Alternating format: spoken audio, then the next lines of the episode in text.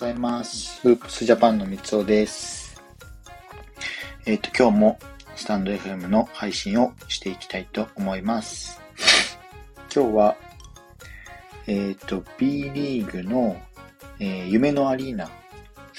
が、えー、夢のアリーナと呼ばれる、まあ、各チームのホームアリーナが続々と、えっ、と、生まれていくっていうテーマで話をしていきたいと思います。先日、えっ、ー、とですね、愛知県の中部経済新聞というところで、えっ、ー、とですね、ファイティングイーグルス名古屋。こちらが今 B1 に所属しているチームなんですけども、2026年秋開業で、えっ、ー、と、ホームコートを、えー、建設、開業する予定だっていうニュースがありました。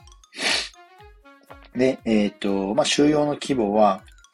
えっ、ー、と、新 B1 の基準を満たす5000人以上を想定していて、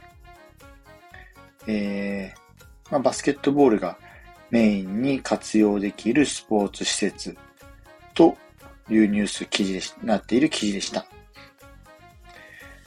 これは、えっ、ー、と、名古屋市の港区の再開発地区の中で、港アクルスっていうのがあるんですけども、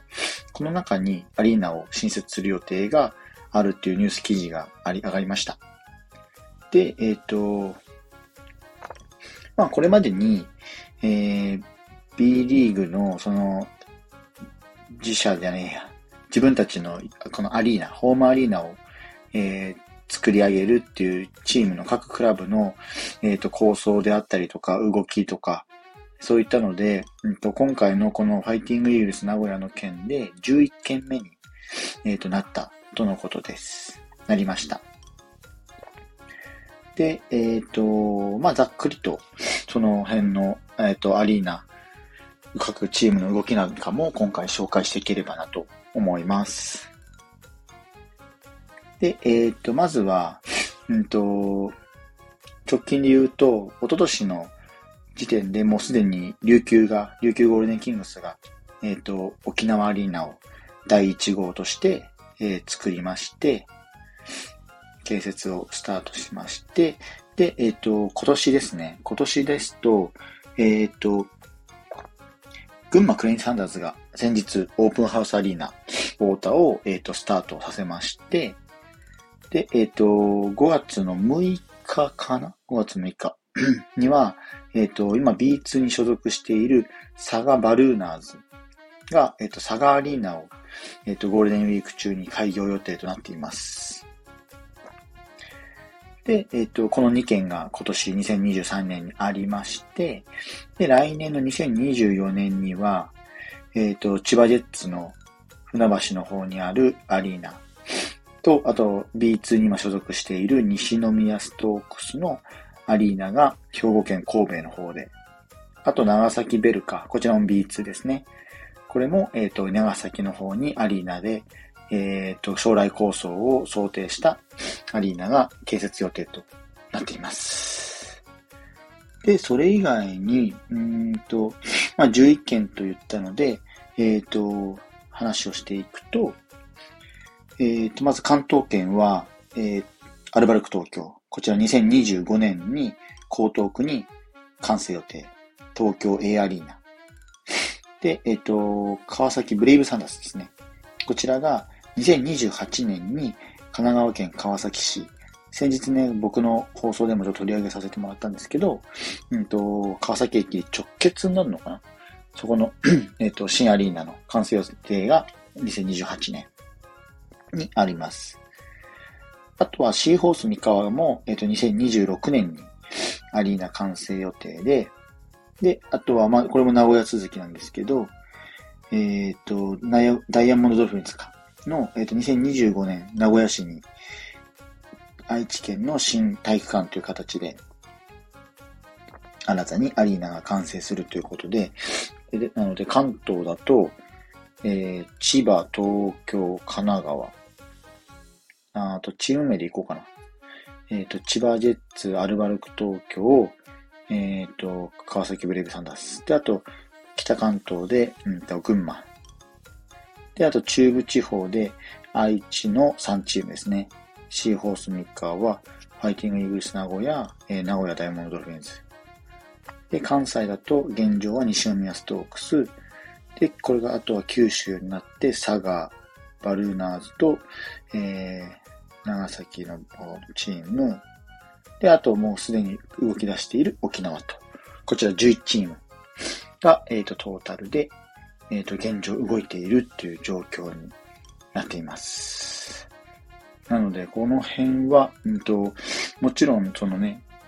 えっ、ー、と、ホームアリーナっていう形で、沖縄なんかも見てわかるかもしれないんですけど、あと群馬もね、この前、えっ、ー、と、ちょっとまだ直接行けてないんですが、えー、映像なんかで見る限り、素晴らしく、このなんかこう、エンターテインメント性に優れた、えー、アリーナになっているのが、えー、もう見てわかるような状況です。なので、この辺は、他のチームの動きも間違いなく、その地域活性化も含めて、盛り上がりを絶対見せてくれると思うので、要チェックになってくるかなと思います。なので、まあ、2026年のその新リーグの新 B1 参入のアリーナ条件を、うんと、認められるように、えっ、ー、と、各チームで、うんと、まあ、アリーナのエンターテイメント性、で、スポーツというこのバスケットボールっていうのを通した上で、うんと、そのエリアの地域活性化、そういうのを狙って各チームも間違いなく動いてきてると思うので、このあたりは、えっ、ー、と、今ね、あの、チェアマンである島田さん、島田チェアマンが、うんと、まあ、NBA に次ぐ、